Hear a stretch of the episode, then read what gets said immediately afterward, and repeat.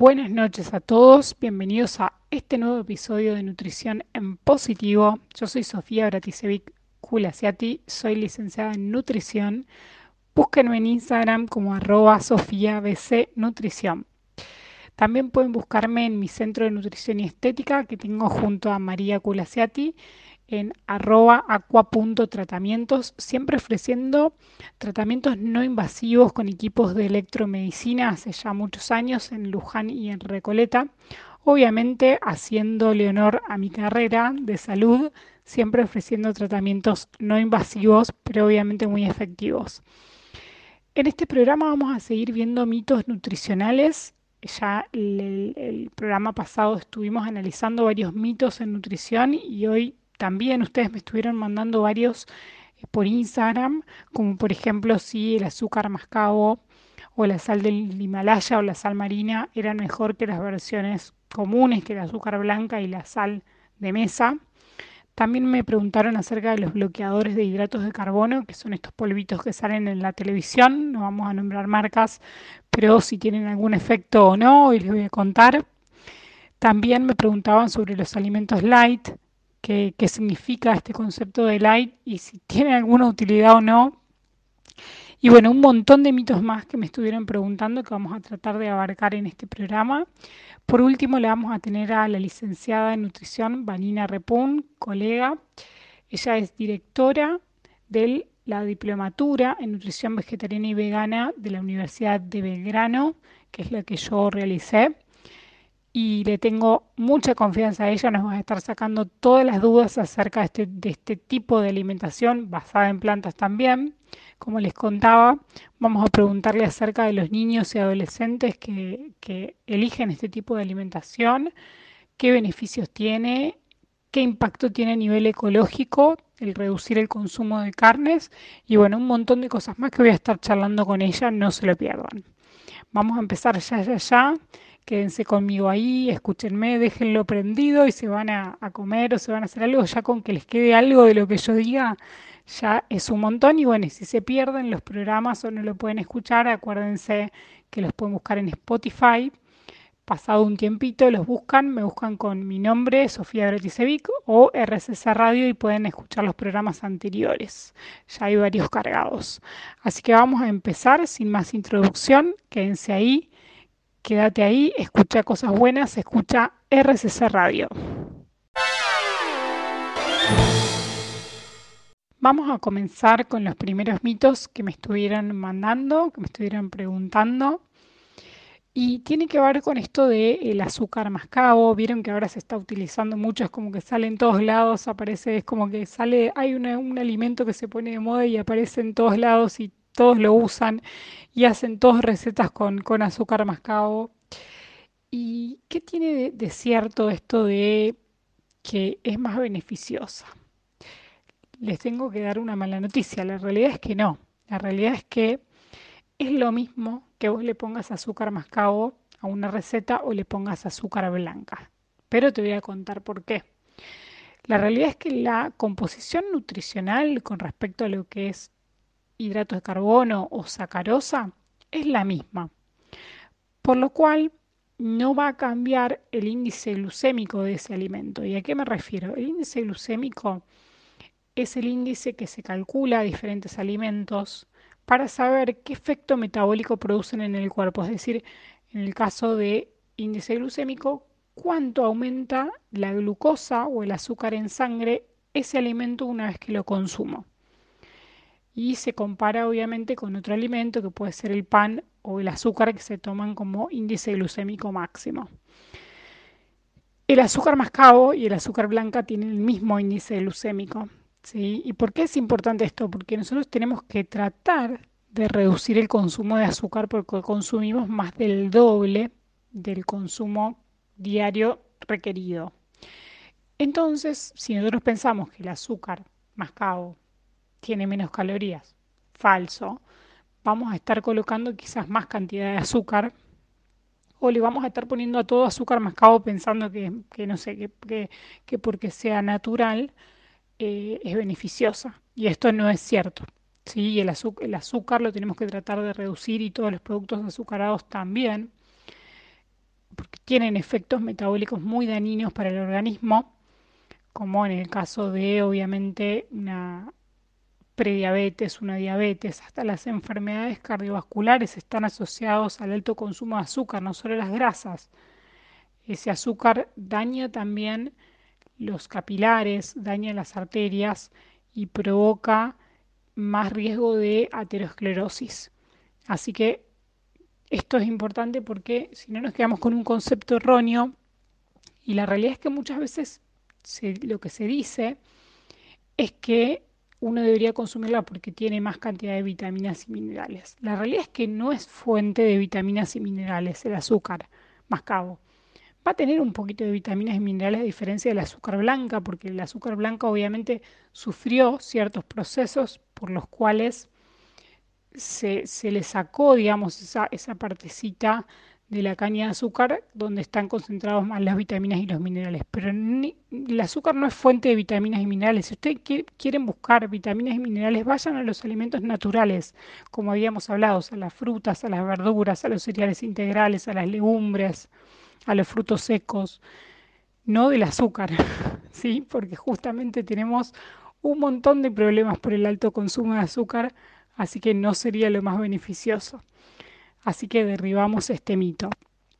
Por otro lado, también me preguntaban por la sal, la sal marina, la sal del Himalaya, estas que se venden en todos lados también, que ahora uno las encuentra en, las dietéticas y las quiere consumir. ¿Qué es lo que sucede con este tipo de sal? Bueno, lo mismo que el azúcar tiene la misma cantidad de sodio que la sal de mesa que encontramos en el supermercado. Así que eso, por un lado, hay que saberlo porque lo mismo, si no terminamos agregando más cantidad de sal pensando que tiene menos cantidad de sodio y no es así. Imagínense en una persona hipertensa que piense esto, ¿no? Obviamente no sería lo más aconsejado. Por otro lado, el problema que tienen este tipo de sales y lo que tienen que mirar en el rótulo es que no vienen yodadas. ¿Por qué les digo esto? Porque la sal de mesa, la que uno compra en el súper, viene yodada a partir, eh, digamos, desde 1967 que se estableció la ley de que la sal sea iodada por el tema del bocio nodular en la tiroides en Argentina. Fue dictado por el Poder Ejecutivo en ese momento. Entonces, quizás uno por comprar este tipo de sal deja de consumir ese aporte de yodo que tenemos a través de la sal, por este déficit que tenemos en Argentina.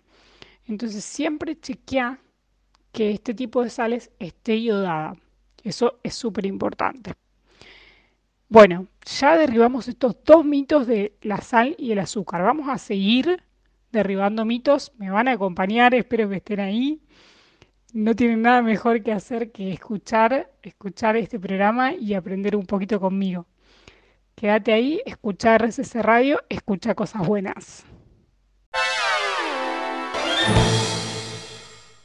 Seguimos en un tercer bloque de nutrición en positivo, derribando mitos y están ahí conmigo ayudándome.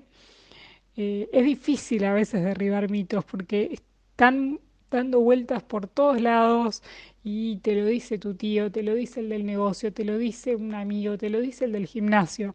Entonces es como que todo eso genera eh, un poder de convencimiento porque también a veces hay gente en la que vos confías. Entonces cuando hay confianza vos crees en la otra persona. Pero bueno, acá vamos con la ciencia, ¿sí? Acá con los trabajos científicos. No les hablo mucho de trabajos científicos, pero todo esto que les estoy diciendo se puede buscar. Se puede buscar a través de trabajos científicos. Bueno, vamos al siguiente mito. Los alimentos light adelgazan. Bueno, esto también es fácil. Si uno lo quiere buscar, lo único que tiene que hacer es ir al Código Alimentario Argentino que es el que regula todo lo que es alimentos en Argentina. Los alimentos light adelgazan. ¿Qué es un alimento light? Un alimento light, si buscamos en el código alimentario, les va a decir que es aquel al que se le redujo en un 25% algún nutriente con respecto al producto original. Por ejemplo, tenemos un pan común o un pan integral y tenemos un pan que es light, a ese pan light lo que hicieron es reducirle, de la misma marca por ejemplo, en un 25% algún nutriente. Pueden ser las calorías o no necesariamente. Pueden ser las grasas, puede ser el sodio, puede ser el hidrato de carbono. No necesariamente tiene que estar reducido en calorías. Por ejemplo, un pan puede ser light en sodio y vos lo compraste pensando que era reducido en calorías. Importantísimo. Y aparte, si le redujeron las calorías es un 25%. O sea que si una rebanada tenía 100 calorías, la del pan light tiene 75. Tampoco es que no tiene calorías. ¿sí? Y más allá de esto, recuerden que los conceptos, vamos integrando conceptos de los programas anteriores. Recuerden que nosotros vimos que debemos mirar en el rótulo que tratemos de que no sean productos ultraprocesados. Entonces, ojo con mirar solamente que sea light un producto y después vas a la lista de ingredientes y es un choclo de colorantes, conservantes, resaltadores de sabor y demás. Entonces, siempre vayamos a lo más natural que podamos. Y más allá de eso, las calorías no es lo único que importa y el, los productos pueden ser light en otra cosa. ¿sí? Puede ser light en sodio, por ejemplo o en hidratos de carbono. O sea, le redujeron los hidratos de carbono, le subieron las grasas y las calorías dan lo mismo. Y ese producto ya se puede llamar light. Así que tengan cuidado con esto. ¿Por qué? Porque compramos un producto que es light, porque es verde, y terminamos comiendo el doble o el triple.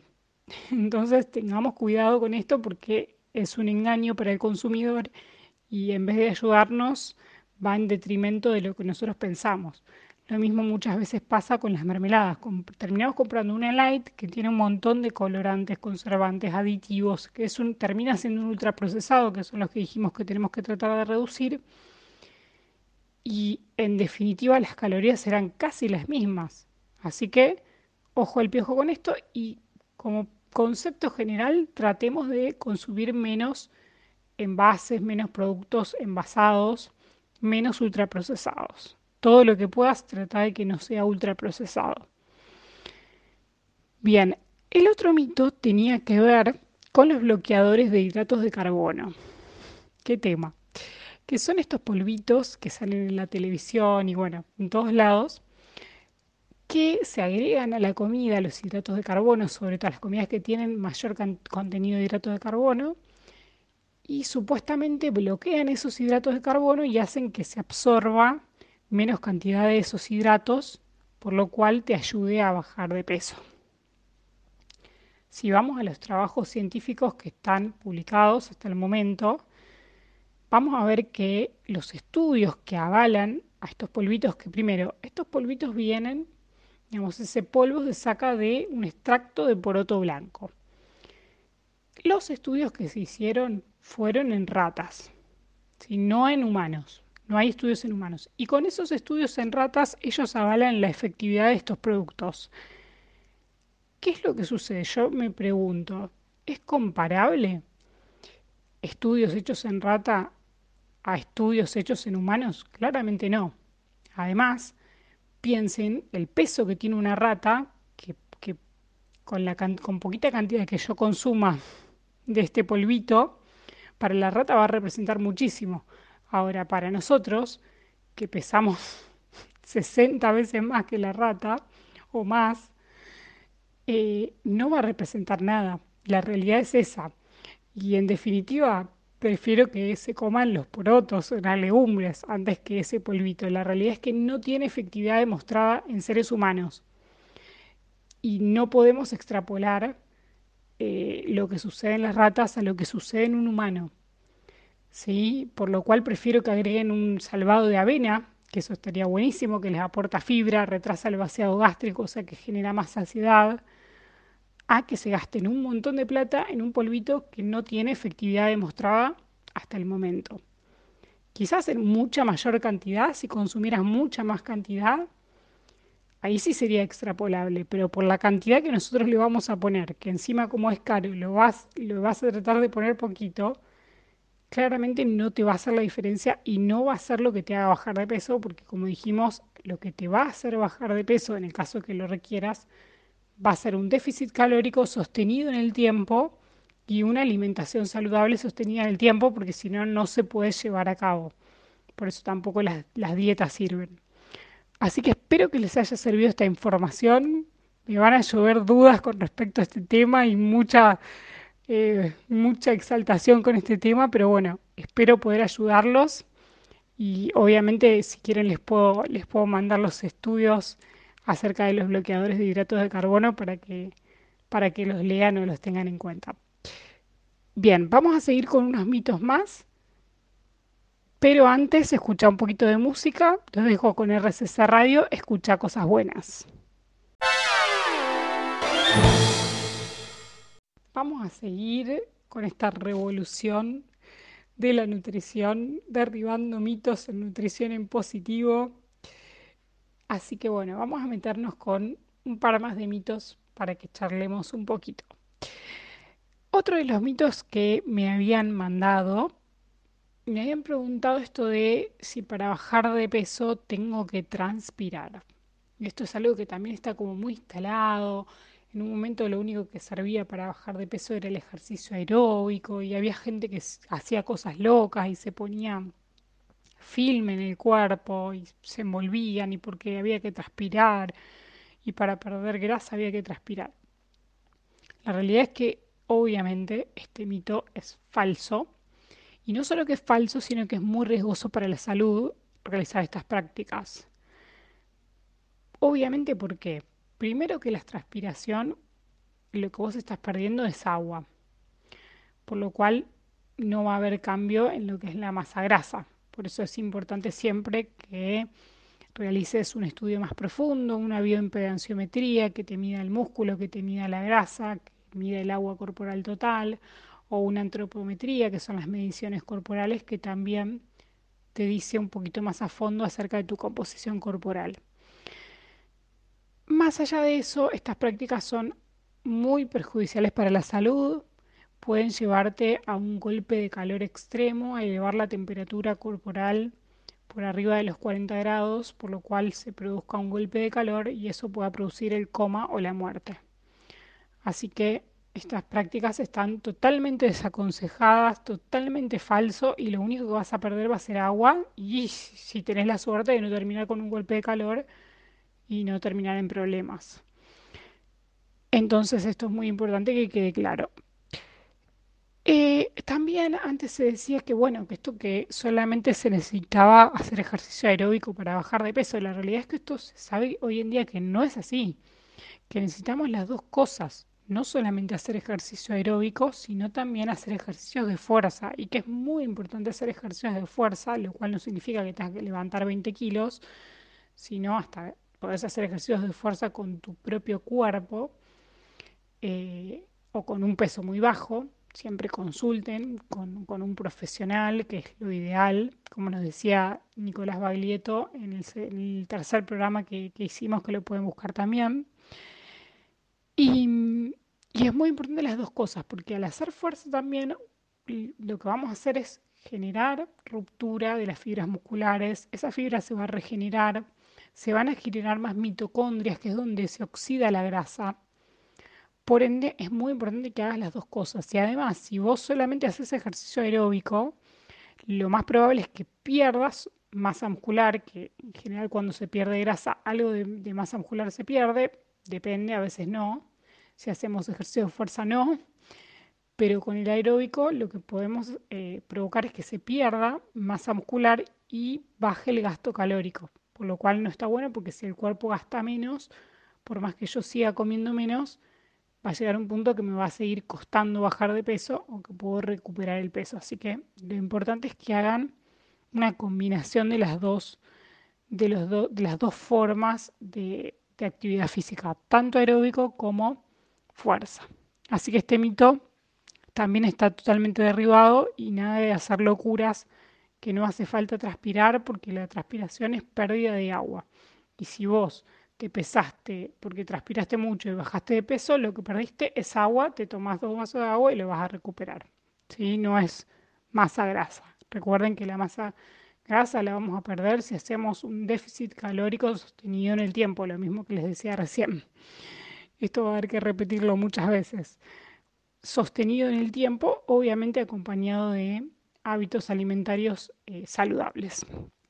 Bien, el otro mito, que un poco lo habíamos charlado en el, en el anterior, pero me lo volvieron a preguntar, porque también está como muy de moda esto de el azúcar de la fruta es mala.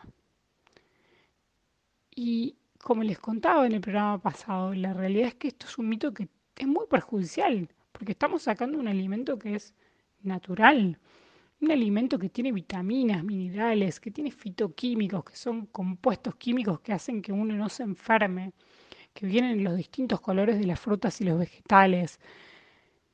Estamos sacando una matriz alimentaria que es muy importante en nuestra alimentación si nos creemos esto. Entonces, es muy importante que quede claro.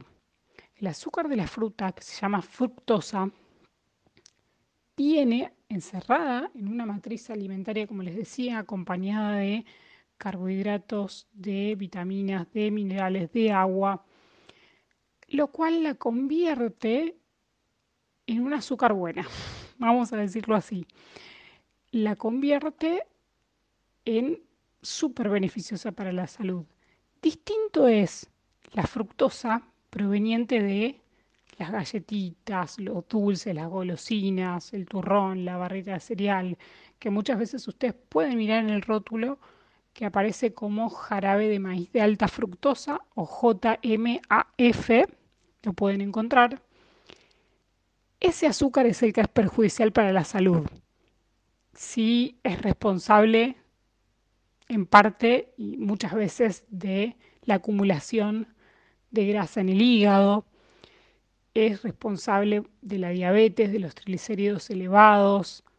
Hay que reducirla, como decíamos, del azúcar. Viene también del azúcar de mesa, esto que decíamos del azúcar mascabo y el azúcar blanca, sobre todo viene de ahí, del consumo de, de panaderías, de tortas y demás, de, facturas.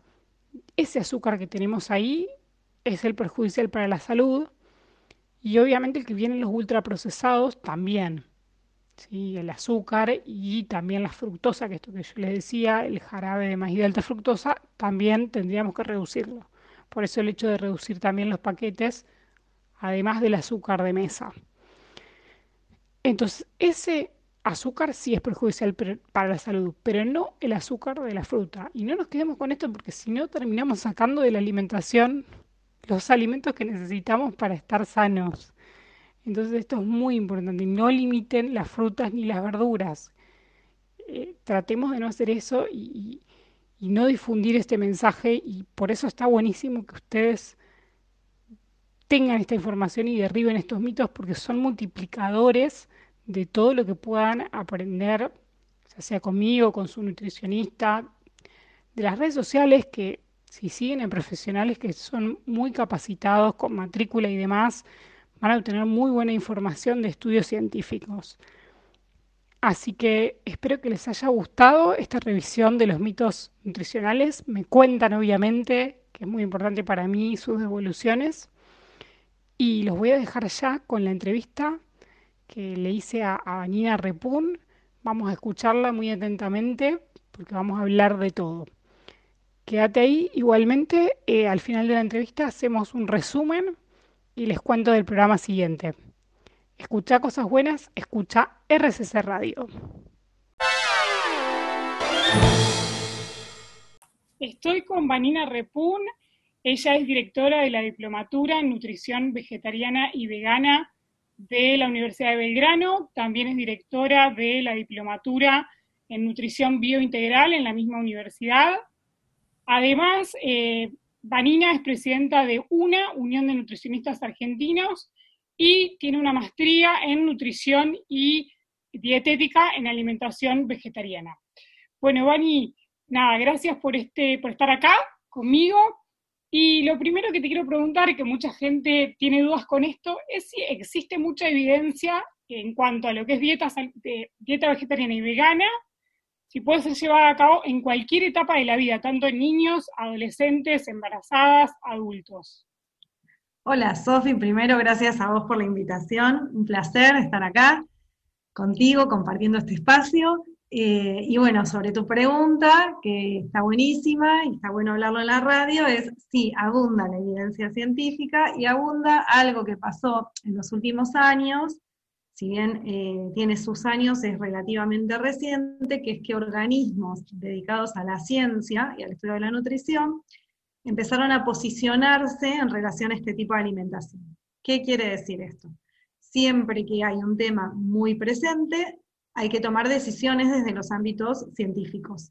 Entonces, se tiene que hacer investigación, se tienen que juntar colegas que trabajen el tema, que lo investiguen, que releven datos y llegar a algún acuerdo o desacuerdo y aclarar eso. Estamos de acuerdo con esto, estamos en desacuerdo, proponemos tal cosa para tal tratamiento. Eso se llaman consensos o posturas que los que estudiamos algún área de salud generalmente buscamos eso, en cualquier tema, buscamos cuál es el protocolo de trabajo en tal patología, cuál es el consenso sobre tal metodología de trabajo en cualquier área. Bueno, hace ya unos años que esto pasó en relación a la alimentación, vegetariana o vegana, o basada en plantas, que ahí también podemos hablar un poco de esta diferencia de nombres, a qué se debe, que tiene que ver con esto. Con basado en plantas está basado en mucho en la evidencia científica. Vegetarianismo y veganismo va a ver mucho más desde lo ideológico y desde los posicionamientos personales. ¿Qué pasó entonces? Que estos organismos empezaron, empezó la primera originalmente, fue la Asociación de Nutrición y Dietética de Estados Unidos, junto con la de Canadá, que por primera vez se posicionaron hace varios años atrás diciendo que esto era posible, comer, hacer una alimentación vegetariana vegana, era posible en todas las etapas biológicas, incluido embarazo, lactancia, primera infancia, adolescencia e incluso deportes, que esto fue como un boom. Después de esto surgieron más posturas, más organismos, más explicaciones del cómo, pero lo grueso es que eh, la mayor parte de los organismos que se fueron, muchos no se han posicionado todavía, pero muchos países se fueron posicionando y el gran, la más, gran mayoría está de acuerdo en que esto es posible y da algunas indicaciones. Asesorarse con un profesional idóneo, que ahí es donde entramos nosotras en acción, y, siempre están buenos estos espacios de formación porque realmente hay que cambiar un paradigma, ¿no? En Occidente dejar la carne no es solamente dejar la carne, hay que aprender a usar muchos grupos de alimentos que no conocemos, no estamos acostumbrados a usar, hacer suplementación de algunos nutrientes y eh, esto del uso de muchos grupos de alimentos. Son como las tres condiciones que marcan la mayoría. Hay muy, muy pocos organismos que no están de acuerdo con lo que es el veganismo en la, primera infancia. Hacen este apartado de veganismo, no vegetarianismo en primera infancia, y son cuatro organismos contra 20 que están diciendo que se pueden todas las etapas. O sea, este es más o menos el paneo de lo que pasa hoy a nivel, mundial. O, no hay posicionamiento, o hay posicionamiento a favor, o hay posicionamiento a favor, vegetarianismo ya sí está sorteado en todas las edades, y de veganismo a veces está la salvedad en primera infancia.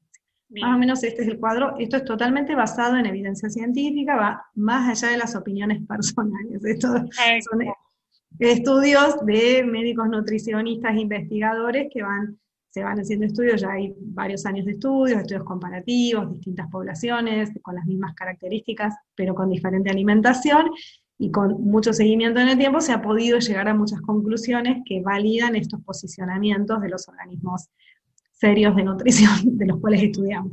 Buenísimo, buenísimo. Bueno, Vani, y en función de esto, si ya em, la persona, bueno, tenemos enfrente la persona que decide hacer este tipo de alimentación, más que meternos tanto en nutrientes críticos, pues tenemos que hacer una entrevista de dos horas, más o menos, pero sí, ¿qué alimentos clave debería contener o qué grupos de alimentos debería contener una alimentación vegetariana o vegana que no nos pueden faltar para cubrir estos, tratar de cubrir la mayor cantidad de nutrientes críticos, y bueno, haciendo la salvedad por ahí en, la B12, que, es lo que sí tenemos que suplementar sí o sí. Está buenísima la pregunta, Sofi, porque acá viene el nudo, que a veces, como todo, hacemos una discusión ideológica personal, ¿no? De si estoy de acuerdo o no, y en realidad por eso hoy vamos a hablar de lo que es evidencia científica. Hay mucha resistencia también a veces por desconocimiento. Este desconocimiento es que Occidente de base come carnes con pollo con ensalada, milanesa con puré. Entonces, pensar en una alimentación vegetariana parece imposible, porque decís, pero voy a comer papa y lechuga. Y claro, ahí sí es un problema. Entonces, hay que cambiar mucho el paradigma para poder sostener la alimentación vegetariana o vegana y aprender a comer muchos grupos de alimentos que ahí deja de haber esto, lo que se consideran estos nutrientes potencialmente críticos, que en estas posturas que contábamos recién dijimos que hacen hincapié en asesorarse con un profesional idóneo, usar todos los grupos de alimentos y suplementar los nutrientes que puedan estar en riesgo. La mayoría de los nutrientes dejan de estar en riesgo si incluimos toda esta variedad de grupos de alimentos, que son legumbres, la legumbre pasa a ser legumbres, vamos a repasar lentejas, garbanzos, portos de todos los colores, arvejas secas, que en nuestra cultura, por ejemplo Argentina, consumimos guiso de lentejas con chorizo colorado en invierno con suerte, o sea, no hay mucho más. Bueno, en una alimentación vegetariana vegana, todos los días comemos legumbres, dulce y salado, porque también aparecen estas variedades de, propuestas dulces, hay un recetario hermoso de legumbres, desde un desayuno con una pasta untable de legumbres, hasta un almuerzo de guiso de lentejas, una cena con tofu, que es el queso de soja, o sea, empieza a ser moneda corriente que en nuestra alimentación haya legumbres. Esto ya es un cambio de paradigma. Mucho del hierro y la proteína está ahí. Los frutos secos, otro grupo que se consume de alimentos, maní, almendras, nueces, y las semillas, sésamo, girasol, zapallo, que nosotros comemos semillas cada tanto en un pancito espolvoreado, frutos secos en Navidad, ¿no? Tenemos del maní, el turrón, una cosa totalmente, aparte el turrón, que, que sube el calor en pleno verano, ¿no? Muy desfasado de nuestra cultura, bueno, los frutos secos y las semillas también son moneda corriente. Por supuesto, vegetales y frutas, que aunque parezca una obviedad, hay vegetarianos veganos que a veces no tienen el hábito de consumir vegetales a diario. En nuestra cultura, de grueso, come papa, tomate, lechuga.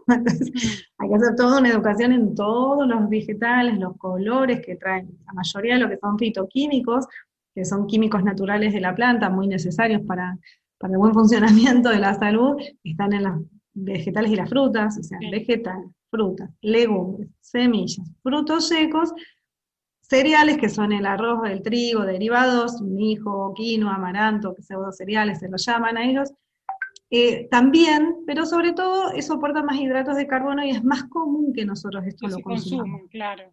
Entonces lo más novedoso sería aprender a usar las legumbres a diario, que mucho de nuestro trabajo de nutrición es este, enseñar, ayudar a pensar las compras y, cómo preparar legumbres en preparaciones dulces y saladas, cómo hacer que caigan bien, cómo agregar más semillitas molidas, cómo moler las semillitas, cómo agregar eh, los frutos secos en, en, recetas dulces y saladas o como colación.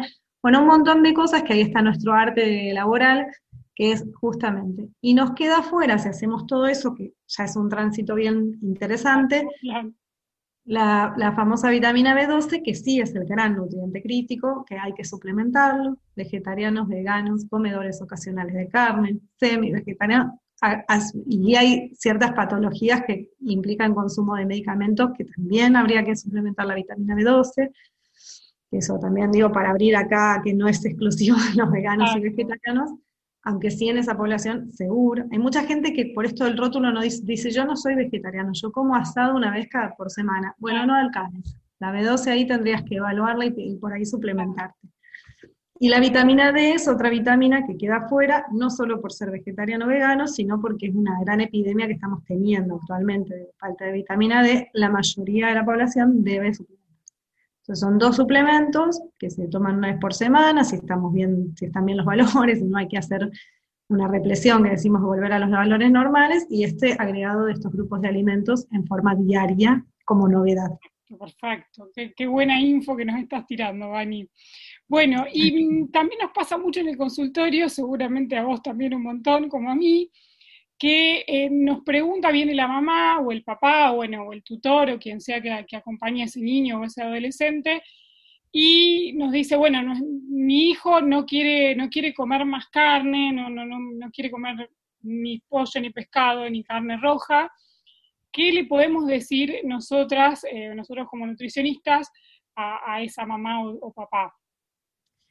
Lo primero que le hay que decirles es lo que acabamos de decir, se puede.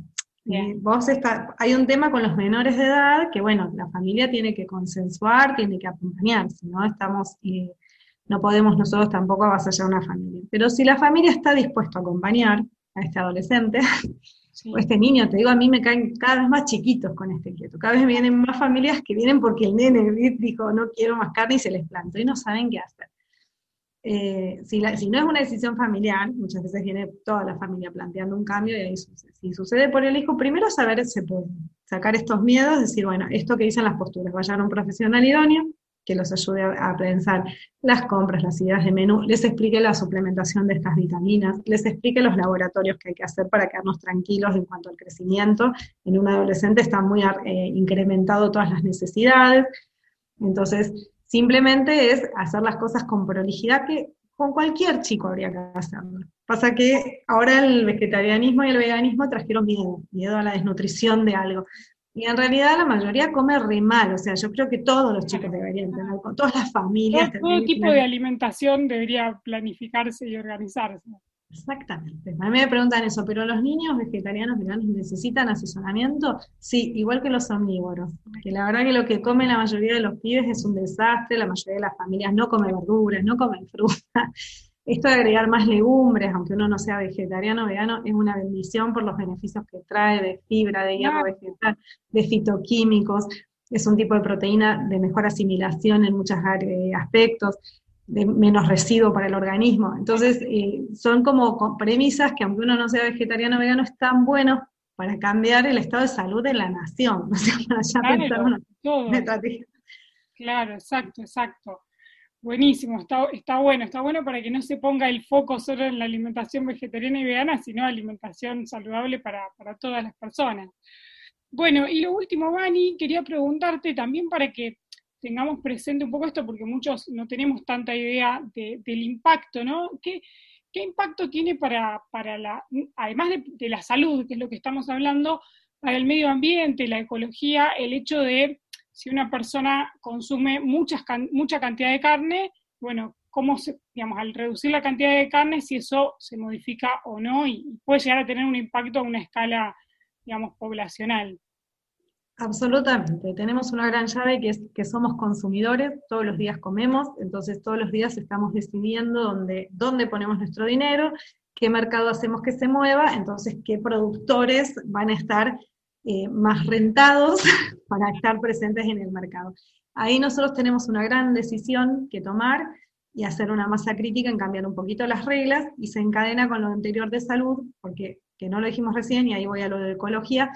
Hoy por hoy el problema grave de salud que tenemos son enfermedades crónicas no transmisibles, se llaman así, quiere decir que son totalmente evitables. O sea que el gran problema de salud pública que hay, es un problema evitable, que tiene que ver con los malos hábitos que tenemos, de vida en general, por falta de actividad física, falta de movimiento, pero de nutrición, muy alta, muy, muy clave ahí el papel de la nutrición una alimentación, aunque no sea vegetariana o vegana, tienda más a vegetales y frutas y productos vegetales, reduce drásticamente estos índices. Ya solo comer más verduras reduce estos índices, ¿no? Aunque uno consuma carne, ya agregar más verdura al plato reduce índices de mortalidad importantes. Esto está estadísticamente demostrado, hay estudios de la OMS, de FAO, hay de todos los colores.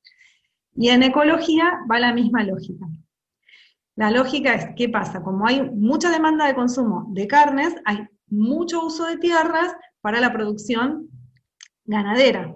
Entonces hay mucho terreno que no se usa en producción agrícola, que se usa para el ganado, con lo cual nos quedan reducidas las tierras para fuentes vegetales, nos quedan mucha tierra destinada al consumo de animales que después nos vamos a comer. Esto genera una regla de tres que da bastante mal, o sea, tenemos que poner un montón de comida para que de ahí nos salga un poquito de comida. Entonces, esto ya es una primera distribución. Un montón de un montón de recursos raros. A nivel agua, para sostener eso es altísimo, a nivel tierras es altísimo, y además, esto que está sucediendo, las vacas todas confinadas y todas generan un montón de residuos, esos residuos, los gases, los gases, las excretas, todo eso va a las aguas, se eleva como vapor, que se llama como los gases tóxicos que se elevan y tienen bastante que ver con el cambio climático que estamos teniendo. Hay como un efecto que se llama el efecto invernadero, se hace como un gran invernadero de todo eso que se va concentrando, se eleva y vuelve en forma de una cosa rara que es un poquito el aire con el que estamos conviviendo y estos cambios que estamos teniendo. Tal es así que para que le interese este tema, hay un grupo de investigadores muy interesante que son de Lancet, que habla de un proyecto de lo que es, y acá se juntan las últimas dos preguntas que hiciste, que es cómo evitar este daño ecológico y cómo mejorar los índices de salud, y la conclusión es la misma, es haciendo una fuerte difusión en todo esto para que se pase más a una alimentación basada en plantas.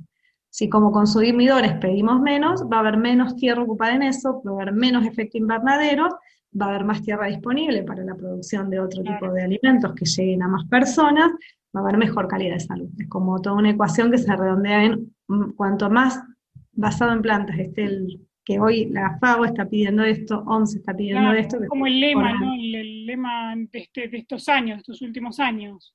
Exactamente. Exactamente, es una cuestión de, más allá de lo ideológico, es una cuestión de prevenir salud y prevenir un deterioro completo de la ecología. El planeta está destrozado. Yo no sé qué le vamos a dejar a nuestros nietos, siempre me pregunto lo mismo. Sí, sí, tenemos que pensar, digamos, que cierra, cierra por todos lados, eh, esto de la alimentación basada en plantas, aunque sea, bueno, el que realmente no, no quiera dejar la carne, ya al reducir el consumo ya está ayudando un montón. Eso también es un, mensaje que me parece que, está bueno. Y el que, que nada, el que quiera seguir este tipo de alimentación, que siempre se asesore con un nutricionista especialista. Bueno, en este caso la tenemos a Vanina Repun, la pueden buscar en Instagram. Y a Sofía, que Sofía es una genia también. Yo también, yo también, me, también hice la diplomatura con vos. Eh, bueno, pero bueno, te pueden buscar en Instagram, Vani, como arroba guion bajo repun. Eh, ¿vos, ¿vos, estás haciendo consultas también eh, online? Hacemos consultas online, yo a veces no tengo disponibles turnos, pero hay un equipo grande, hay muchas alumnas que han pasado por la diplomatura, o sea, siempre podemos recepcionar al público que quiera o llevar adelante una alimentación basada en plantas o aumentar el consumo de vegetales, de, fuentes vegetales, aunque quiera todavía consumir fuentes animales, no es excluyente. Exacto, está bueno, está bueno porque a veces los, pacientes, incluso a mí me preguntan, ¿y atendés? Si yo como carne, ¿me atendés? Sí, claro que sí, o sea, no, no, no es excluyente, así que está buenísimo. Es una cuestión de salud, es lo que decíamos recién, es una cuestión de salud, de educación alimentaria para una vida saludable y para un ecosistema más sostenible. Totalmente. Gracias, Vani, por, por estar. Y bueno, ya nos veremos pronto, seguro, como siempre. Gracias a vos por la invitación, un placer. Y atiéndanse con Sofi, que la tiene clarísima y ella vive de esta manera también, así que lo maneja de taquito el tema. Gracias, Sofi, un placer. Gracias, Vani.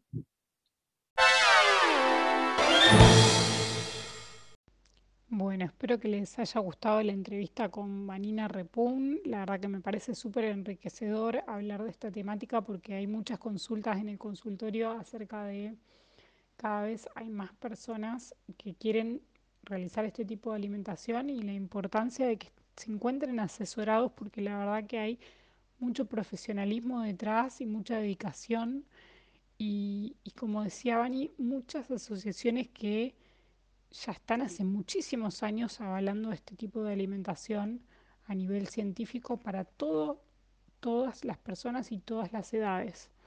Así que si, si es su caso o si conocen a alguien, lo más importante es que se asesore correctamente con un especialista eh, dedicado a nutrición vegetariana y vegana.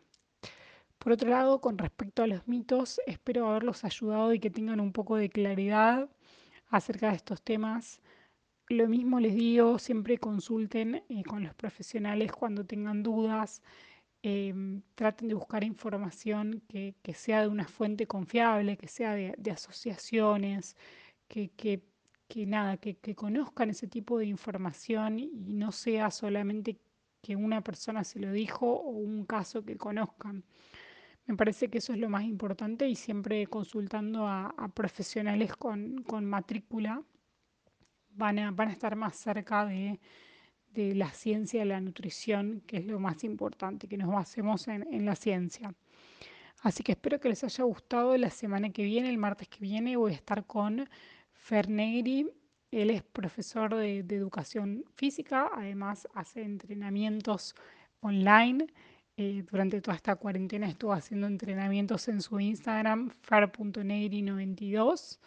Así que vamos a estar charlando acerca de la actividad física, la importancia de la actividad física y cómo podemos hacer para aumentar la actividad física que todos deberíamos ir aumentándola progresivamente o arrancar. ¿Cómo podemos hacer para arrancar?